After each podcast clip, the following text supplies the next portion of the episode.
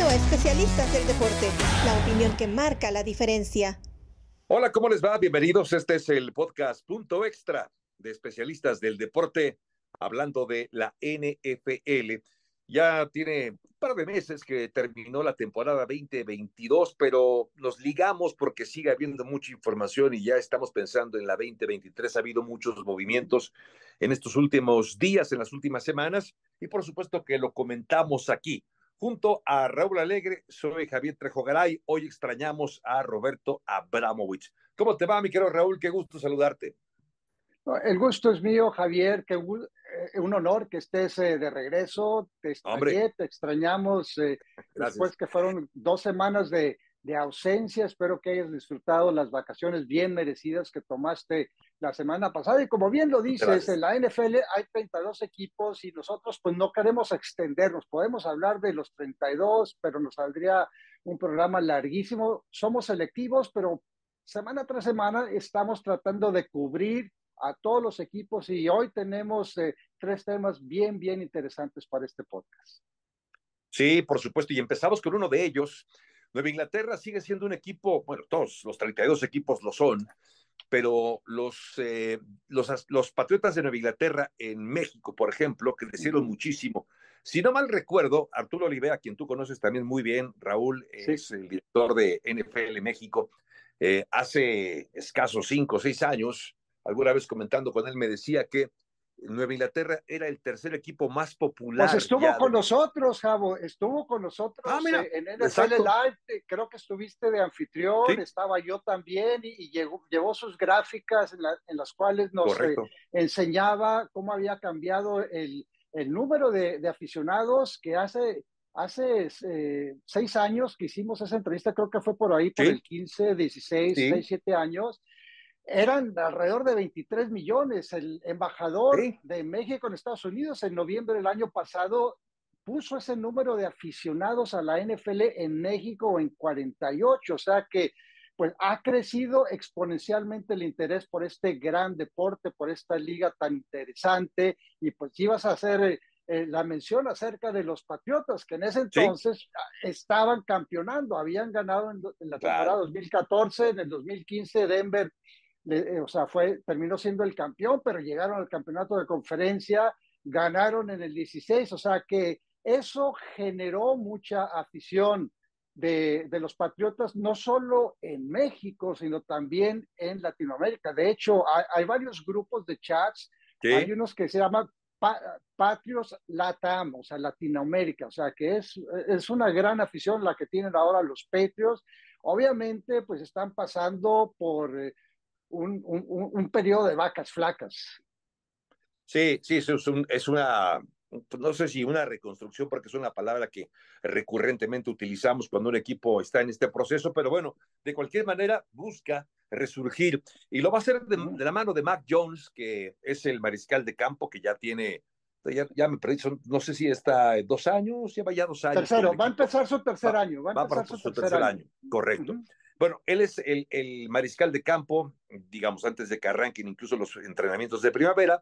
Hoy sabemos que es el coreback titular del equipo, a menos que pase otra cosa.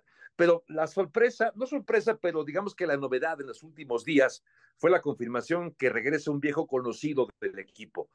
Bill O'Brien, que fue coordinador ofensivo del equipo de, de Nueva Inglaterra durante una buena de las épocas de gloria. Durante la ausencia de McDaniels, acuérdate, cuando McDaniels se fue a ser coach en, Denver un par de años. Exacto, y estuvo él, y lo hizo bastante bien. Eh, después fue entrenador en jefe del equipo de los Tejanos de Houston. Eh, lamentablemente terminó su, su tiempo en Houston no de la mejor manera era hasta el gerente general, tomaba decisiones importantes, en fin, no salió tan bien del equipo de Houston, pero regresa a, Nueva Inglaterra y ya anunció, ya dijo el señor Bill O'Brien que van a empezar de cero. O sea, todo lo que vieron en el año anterior con Matt Patricia, que yo no entiendo cómo estaba de coordinador ofensivo, eh, ahora va a ser un borrón y cuenta nueva.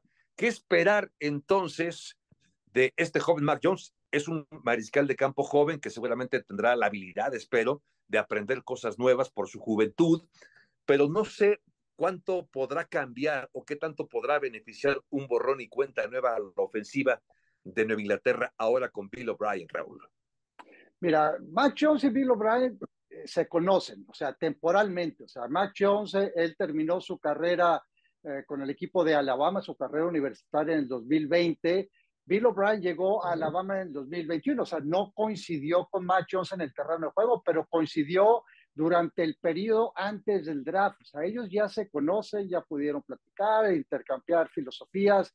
Llegaba Steve Sarkisian, o sea, perdón, o sea, eh, se iba Steve Sarkisian a la Universidad de Texas y O'Brien estaba tomando su lugar y un periodo por lo menos en el que no es una persona extraña para Mac Jones. Pero si tomamos en cuenta lo que sucedió con Mac Jones en sus primeros dos años, en el primero, Recordarás ese draft del 2021 eh, en el que hubo cinco quarterbacks eh, seleccionados en, primera ronda, incluyendo Trey Lance, eh, Zach Wilson, Trevor Lawrence, etcétera. Matt Jones fue el más productivo de todos ellos. O sea, Matt Jones terminó yendo al Pro Bowl.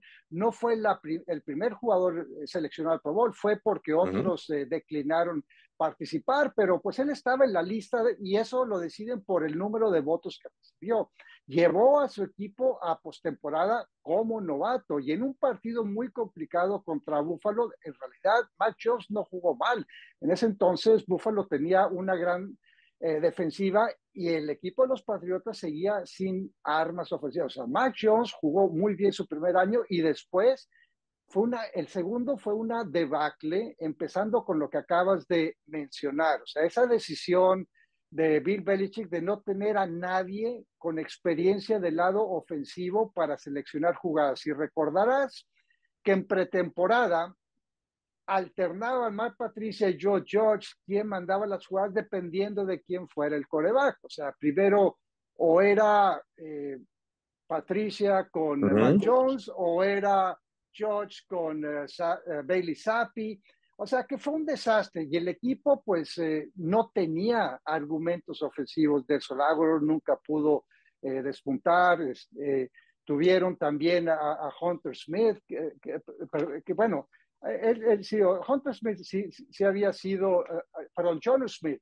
Hunter Henry es el que sí le resultó, ha sido ah, buen, buen tire, pero John Smith fue una ala cerrada que trajeron de Tennessee que no le resultó. Hubo, hubo lesiones en la línea ofensiva y era un equipo que estaba completamente desorganizado a la ofensiva.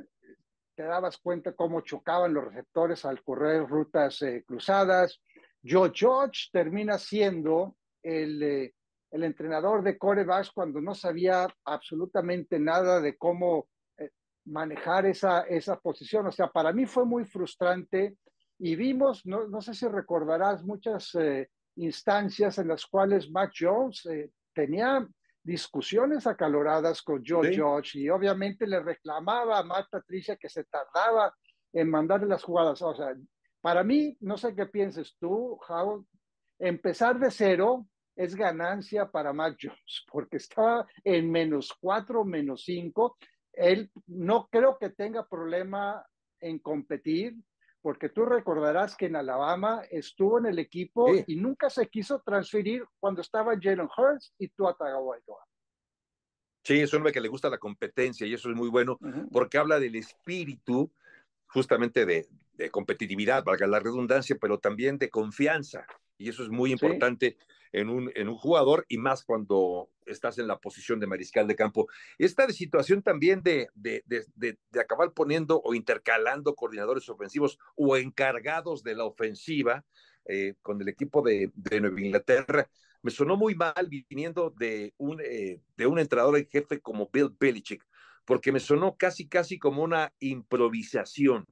Improvisar no es, digo, si algún día tu coordinador ofensivo se lesiona, se lastima, se enferma, porque y ha pasado en algunas ocasiones, entiendes que tengas que recurrir a alguien más para que eh, acabe cumpliendo esas funciones, pero hacerlo durante el año como lo hizo el pasado, sí me parece inadmisible. Me parece tuvieron tiempo, eh, Javo, tuvieron tiempo. Exacto. O sea, porque esa decisión la tomaron desde, desde marzo y, eh, no sé si fue arrogancia de, de, Belichick, pensando que él también podía tener ahí, influenciar no solamente a la defensiva, que lo hace de, maravilla, sino también tener eh, eh, su participación del lado ofensivo, pero pues para mí, o sea, fueron, fueron muchos factores, eh, hablando con aficionados de, los Pats, ellos estaban muy molestos antes de que empezara la temporada porque esto ya se veía venir. Ahora, por otro lado, no sé qué piensas tú de, de Bailey Zappi, porque él fue eh, Mac Jones fue titular 14 partidos, Bailey Zappi fue titular 12 eh, partidos y en general sus, eh, sus estadísticas no fueron malas. Recordarás un partido el lunes por la noche en el cual empieza él y, después de dos, tres jugadas, bueno, de, de, una, creo que lanzó una intercepción, lo sacaron, terminó Mike Jones, o sea, fue una situación en, en la cual pues e, era incómoda, pero al final de cuentas, eh, la situación en general, el entorno de, de, la, de la ofensiva era, e, era un desastre. Ahora, no sé qué, qué, qué crees tú ahora que, o sea, que, a, qué tan lejos pueden llegar con las contrataciones que acaban de hacer. Hay dos principalmente. Una es la de Juju Smith eh, Schuster y la otra es Mike Gesicki, que son los que vienen del lado ofensivo. ¿Qué, qué, qué, impacto crees que pueda tener y cómo piensas que pueda reaccionar también Sapi a esa filosofía de O'Brien de, de, de, dejar todo abierto y que haya competencia en, en pretemporada, y, desde los OTAs hasta la pretemporada? A me suena bien, Raúl, el, el tener eh, una competencia abierta. Creo que esto le da a, al propio Mac Jones le da la, obligación y a todos de mejorar. Quieres estar, quieres jugar, quieres estar de frente de, necesitas dar un paso adelante y, demostrar por qué debe ser tú el elegido. A eso me gusta. Y a mí creo que lo de Mac Jones eh, ha vivido, y, yo, estoy de acuerdo contigo, años contrastantes. Fue un buen año, aquel primero, y después me parece que víctima también un poco del caos que se vivía al interior de Nueva Inglaterra acaba descendiendo su nivel para el año siguiente. Pero yo sí sigo confiando en este muchacho, en, Mac Jones, por el talento que tiene, por la experiencia y por el espíritu competitivo del que ya hablábamos. Ahora bien, eh, la llegada de nuevas armas, esto, esto me parece que en principio suena bien. Julius Smith-Schuster, por ejemplo, es un eh, receptor con mucha experiencia que ha estado, ha tenido la oportunidad, llegó a tener la oportunidad de ser receptor de un eh, futuro miembro del Salón de la Fama como es Ben Roethlisberger, y hombre, pues eso, eso, eso seguramente para su currículum está muy bien. No es que esté poniendo a Mac Jones al mismo nivel de Big Ben. Lo, a donde quiero llegar es que sí eh, pudo desarrollar las habilidades como receptor Juju Smith-Schuster gracias a tener... y, el año pasado también colaboró con, en Kansas City, o sea, fue un receptor muy y con importante, Kansas, claro. tuvo buen Super Bowl. Con Mahomes, es cierto, que también es muy joven todavía Mahomes, pero ya lo pongo yo, futuro miembro del Salón de la Fama también, por supuesto. En fin, a ver, entonces, es un, es un receptor que ha logrado desarrollar sus habilidades como, como eso, como en, diversas trayectorias, y ahora tener a un mariscal de campo joven. Es decir, creo que a Mac Jones le viene muy bien contar con un receptor como Julius Smith-Schuster. Mm. No sé si a Juju su nivel será el mismo cuando no tienes a un Ben Roethlisberger o a un Patrick Mahomes detrás del centro, Raúl? No, pues eh, tienes a un coreback que, que, perdió a su receptor favorito, el Jacoby Myers. Entonces yo veo a Juju tomando el, lugar de Jacoby Myers. Y Jacoby Myers, el único pero que le, que le poníamos era que se lesionaba, porque cuando, cuando jugaba era un, eh, un receptor eh, muy productivo y era un receptor que, ayudaba a Mac Jones. Creo que ese va a ser el lugar que va a tomar ahora, eh, en este caso, Juju eh, Smith eh, Schuster, Taekwon Thornton también es un muchacho joven que no desarrolló bien en su primera temporada, pero que al final empezó a dar destellos. tiene también la línea ofensiva, más o menos es, es, la misma.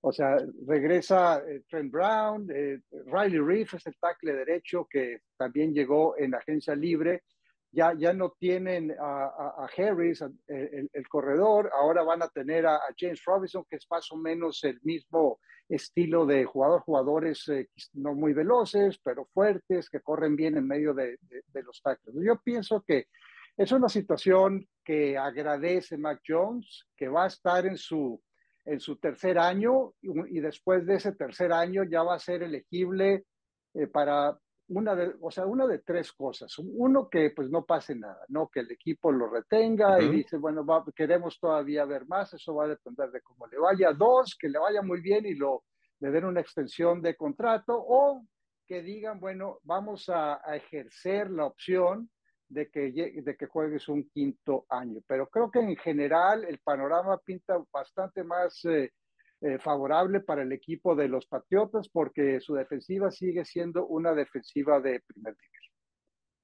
Muy bien, pues si te parece, Raúl, dejemos por el momento aquí a Nueva Inglaterra. Más adelante tendremos ya oportunidad de hacer un análisis de cada equipo eh, después del, draft. Pero bueno, Raúl, a ver, hablemos de, de los Seattle Seahawks. Se fue el año pasado Russell Wilson, muchos pensábamos que iba a ser un desastre en la ofensiva y mejoró. Es decir, tuvo mejor temporada la ofensiva de Seattle sin Russell Wilson que Russell Wilson sin la ofensiva de los halcones marinos de Seattle. Gino Smith lo hizo muy bien, tienen un buen ataque terrestre, tienen eh, muy buenos receptores, en fin, parece que la ofensiva no sería el problema del equipo de los Seattle Seahawks, independientemente de los refuerzos que puedan obtener en los próximos días. Pero pensando en la defensiva, Raúl, esta defensiva que fue una de las, de las peorcitas también en los últimos años, me parece que ahora ha mejorado. Regresa un hombre de casa como era Bobby Wagner, se fue a probar fortuna con los Rams, ¿no? Ahora sí que, como dicen en Torreón, no se halló y se regresó entonces a jugar con el equipo de Seattle. Y, em, también eh, se fue jugador, este jugador de eh, Tampa, que es ah, se fue otro refuerzo, se me escapa el nombre, se me escapa el nombre de, de que, bueno, que, ya, que, que, llegó llega, Bush. De Bush, Bush, no, no, no, Tampa, pero, pero viene de, viene de, los, de Pittsburgh. Pittsburgh. Ajá. Sí, sí, sí, no, perdón por la disociación de ideas. Sí, llega de Pittsburgh. Los dos se llaman Devin, o sea que ah, es el cierto. otro es Devin White, sí. Claro, de acuerdo. Oye, Raúl, sí. a ver, ¿cómo ves esta defensiva y estos refuerzos? A priori, ¿cómo ves el, esta, la llegada de Wagner y el refuerzo de Bush con el equipo de los Seattle Seahawks? Mira, para serte sincero, la temporada pasada yo no daba un quinto por el equipo de, de Seattle, porque Chino Smith nunca había demostrado que tenía la capacidad de ser un coreback titular. Iban a jugar con dos tackles ofensivos novatos. Uno de ellos fue Charles Cross, el otro Abraham Lucas. Los dos se establecieron como titulares indiscutibles y fueron unas agradables sorpresas. Bueno, también tuvieron la selección de Kenneth, de Kenneth Walker, que fue un gran, para mí de los novatos, bueno, se seleccionó Brice Hall, eh, eh, más o menos ahí por, la semana 10 eh, para el equipo de, los Jets, que estaba teniendo una gran temporada Brice Hall, pero Kenneth Walker fue un gran, gran corredor que tomó el lugar de, de Rashad Penny. Y del lado defensivo tuvieron a dos a dos esquineros, a, a Tariq Woolen y a Kobe eh, Bryant. Pero esta defensiva seguía siendo una defensiva deficiente, una defensiva que fue la número 30, todos los equipos le podían eh, correr, o sea, necesitaban reforzar ese, ese centro de, de, la defensiva. Mencionabas a los dos linebackers. Regresa el hijo pródigo, Bobby Wagner, que pues, eh, tuvo un año eh, sólido con el equipo de los Rams en una, eh, una franquicia que pues obviamente tuvo muchos problemas internos, de hecho de ellos hablamos en el programa de punto extra. Llega Devin Bush, que no ha sido el mismo jugador desde que sufrió una lesión en la rodilla hace un par de años, ese fue, perdón, el año de la pandemia, y, eh, pero Devin Bush antes de esa lesión había sido un baluarte y muchas veces, eh, sobre todo eh, a, personas corpulentas, les cuesta trabajo regresar de una reconstrucción de la rodilla, de, repararon el ligamento cruzado anterior.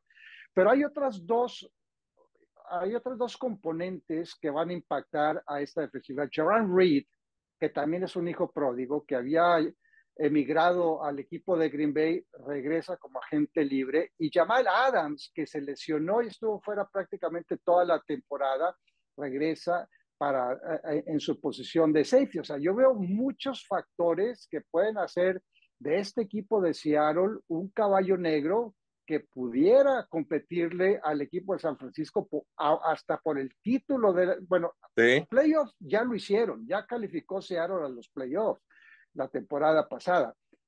Que le pudieran bajar el título de división a San Francisco, que San Francisco llegue indiscutiblemente como el mejor equipo de la división oeste de la Nacional. Pero Seattle, acuérdate, tienen dos primeras elecciones y dos segundas gracias a, a, Russell Wilson, que como dicen aquí hay un dicho en inglés, the, the, gift that keeps on giving, o sea, el regalo que te sigue regalando. O sea, regalando.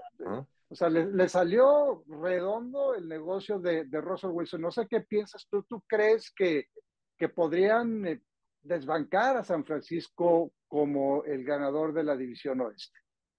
Esa es una muy buena pregunta, Raúl, eh, independientemente de cómo se vayan configurando los equipos de cara a la próxima temporada. En principio, coincido contigo, creo que Seattle está para competir, competirle a, San Francisco. Ya fue el segundo mejor equipo de la división oeste de la Nacional el año pasado. No se ve que los Rams puedan tener un, un regreso inmediato para el próximo 2023. Arizona tampoco. Así que creo que por lo menos le va a alcanzar para ser el segundo equipo de esa división y obviamente con posibilidades serias de, calificar a una postemporada. Falta mucho para ello, lo sé, pero así a priori, desde aquí parecería que así está. ¿Se le va a poder competir a San Francisco? No lo sé, y es una muy buena pregunta porque habrá que ver qué pasa con Brock Purdy, habrá que eh, ver también qué pasa con Trey Lance, ya se fue Jimmy G.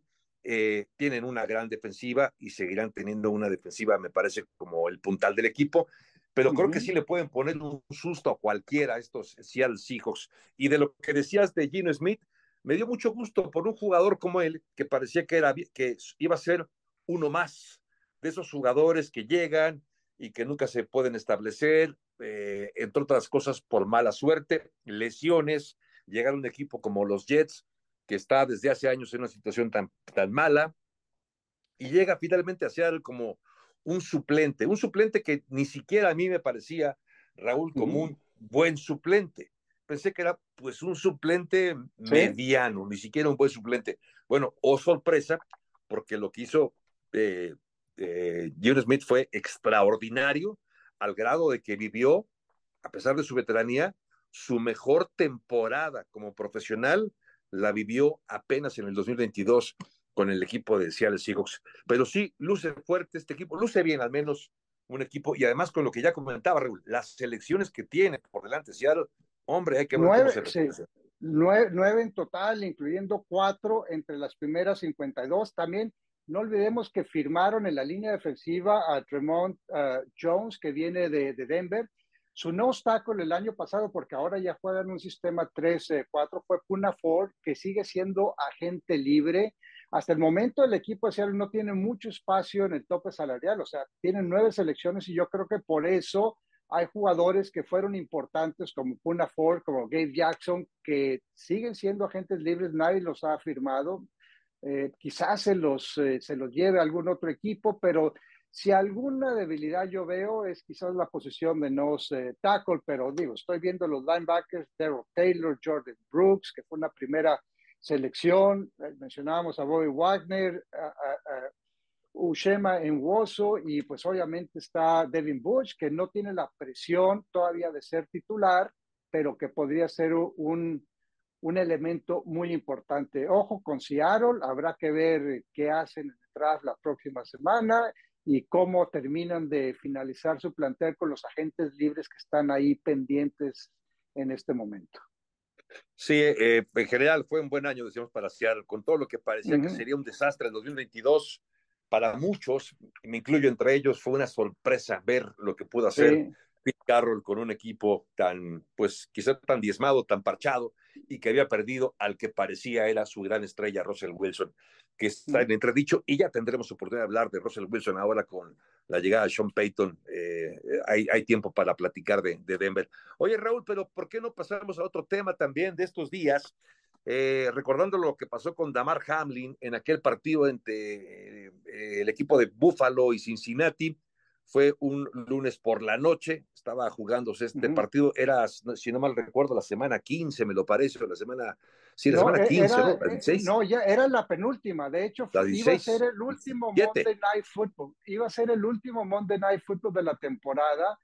Un partido muy importante entre Cincinnati y el equipo de, de Buffalo, porque ambos estaban todavía peleando, la posibilidad de ser el, sembrado número uno. De hecho, eh, eh, Cincinnati ya había vencido al equipo de Kansas City, que en ese momento estaba adelante. Obviamente, Kansas City habría tenido que perder uno de sus últimos eh, partidos y terminó ganando los últimos dos, pero ese fue o estaba pactado como el último Monday Night de la temporada, un partido que pues todos recordamos, tuvo que, ser eh, eh, suspendido más o menos ahí faltando como unos cinco minutos, por ahí del minuto nueve, una jugada de, choque entre T. Higgins y Damar Hamlin, y pues eh, vimos cómo, o sea, reviviendo las escenas, Javo, fueron de veras, de veras de tensas. De terror. tú veías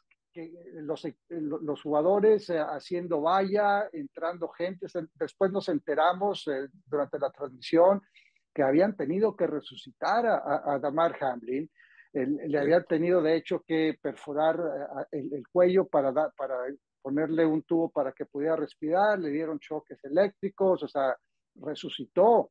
Y pues obviamente el hecho de que esté vivo es una gran ganancia, pero pues como no sé, pues te, te, te dejo, quizás ahí eh, interrumpí un poco, pero, no, no, lo, que acaba de anunciar el equipo de Buffalo eh, eh, esta semana ha sido de veras, de veras una noticia y lo que sucedió con Damar Hamlin, muchas veces la palabra milagro se usa indiscriminadamente para decir cosas que en realidad no vale la pena, pero el que haya resucitado, el que se haya recuperado y que ahora se esté reincorporando a las actividades de fútbol americano del equipo, no lo puedo describir de otra manera, Javi.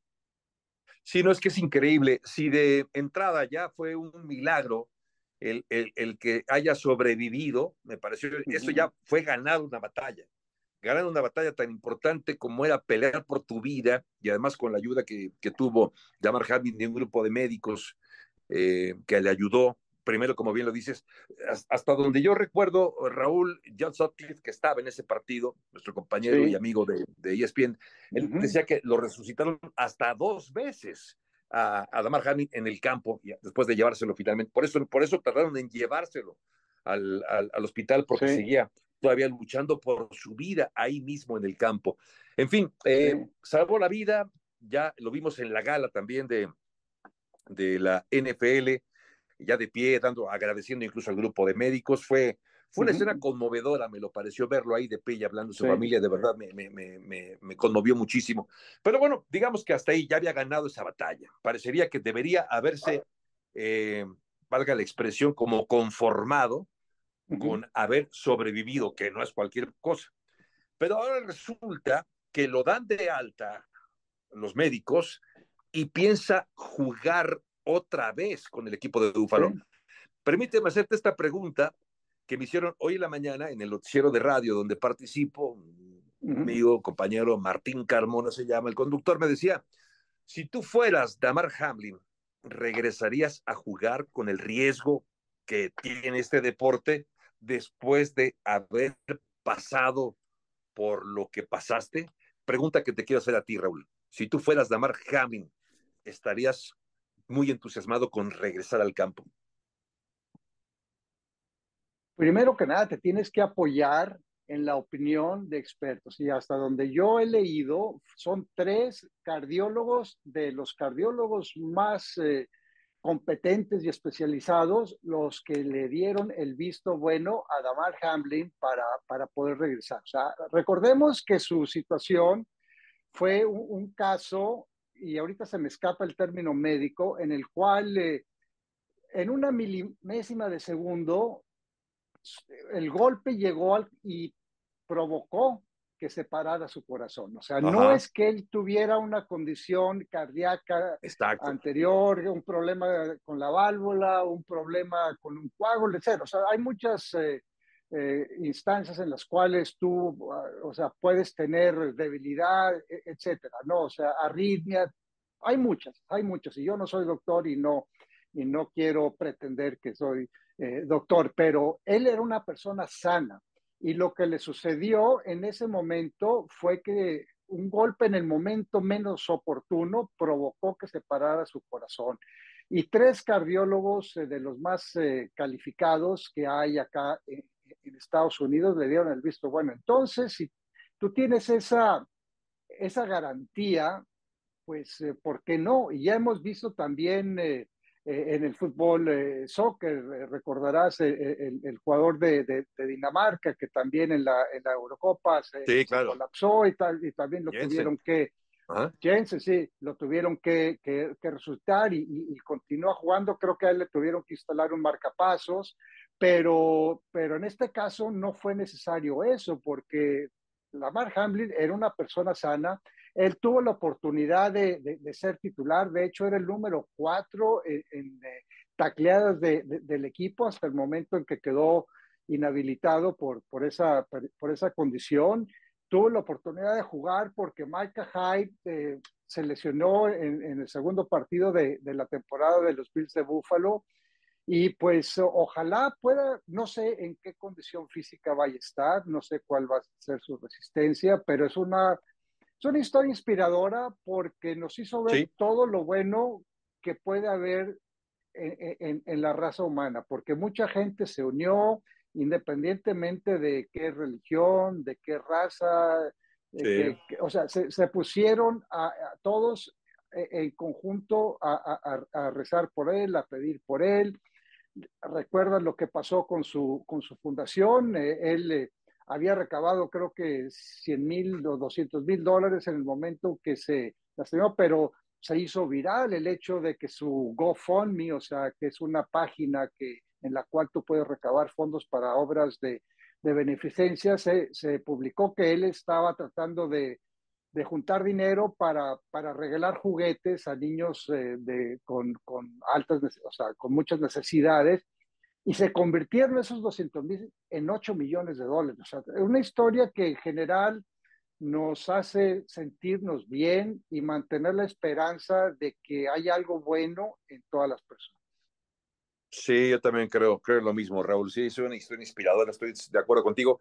Ahora que hablabas que no tiene una condición eh, previa genética o alguna deficiencia cardíaca, sí, pues recordaba, eh, hablabas del caso de Jensen, pero también me estaba acordando del Kun Agüero, por ejemplo, sí. que también él, él de plano, después de, de, sufrir, bueno, es más, ni siquiera sufrió un paro cardíaco hasta donde yo sé. Lo que ocurrió fue que le encontraron una situación, una condición eh, de riesgo en las coronarias, por lo cual decidió retirarse no es el caso de Damar Hamlin, sino fue un golpe, un golpe en el momento y en el lugar preciso para que ocurriera esto que puede haber sido una tragedia.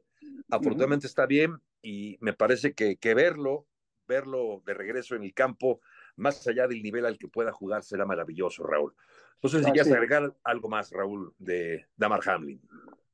No, pues eh, nada más que, que, espero que pueda recuperarse, que pueda jugar y si no puede jugar, creo que vas a, vivir una vida ejemplar porque la manera como él ha manejado esta situación, la manera como ha ido a, situaciones eh, complicadas con prensa, con, con políticos, que ha estado hasta en la Casa Blanca, etcétera. Creo que su vida, pase lo que pase, va a ser, va a tomar un rumbo positivo. Sí, de acuerdo contigo. Pues llegamos al final de este podcast de Punto Extra. Le recordamos que tenemos nuestra página. Eh, visítenos, en, encuéntrenos de hecho en especialistas del deporte. Ahí podrán encontrar toda la oferta que tenemos del ámbito deportivo. Abordamos varios temas, no solamente el fútbol americano, desde luego. Y le recordamos también nuestras redes sociales en arroba especialistas doble D, ahí nos encuentran. En nombre de todo este equipo, con Oscar Pérez en la producción, le mandamos un saludo a Roberto Abramowitz, que no pudo acompañarnos el día de hoy junto a el maestro Raúl Alegre, soy Javier Trejogaray. Pásenla bien, gracias y hasta la próxima. Gracias por acompañarnos en Especialistas del Deporte. Hasta la próxima.